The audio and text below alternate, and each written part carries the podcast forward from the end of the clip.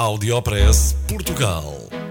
Aqui encontra as melhores práticas e os casos de sucesso dos produtos e serviços made in Portugal. Conheça as histórias de sucesso dos portugueses que estão a fazer hoje o futuro do nosso país. Porque há boas notícias todos os dias.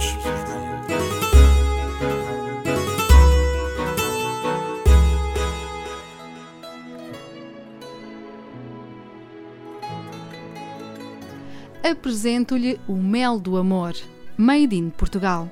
A empresa Sapientia Romana criou um mel com pétalas de rosas que tem fins nutritivos e terapêuticos. O mel de rosas, batizado de Mel do Amor, foi uma invenção de dois irmãos, Ricardo Correia e Fátima Pinto.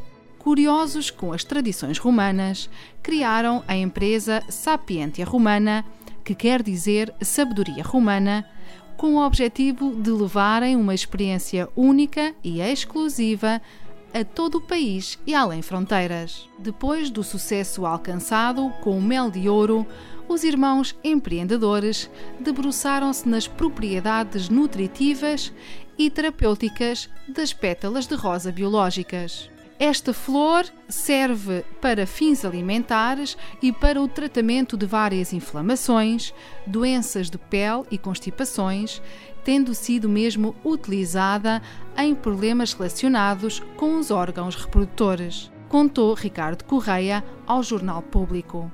Saiba que as flores utilizadas na confecção deste mel do amor têm de ser importadas da Alemanha de uma empresa que comercializa rosas biológicas para consumo. Em Portugal, ainda não conseguimos encontrar nenhum fornecedor deste tipo de rosas, contou o empresário.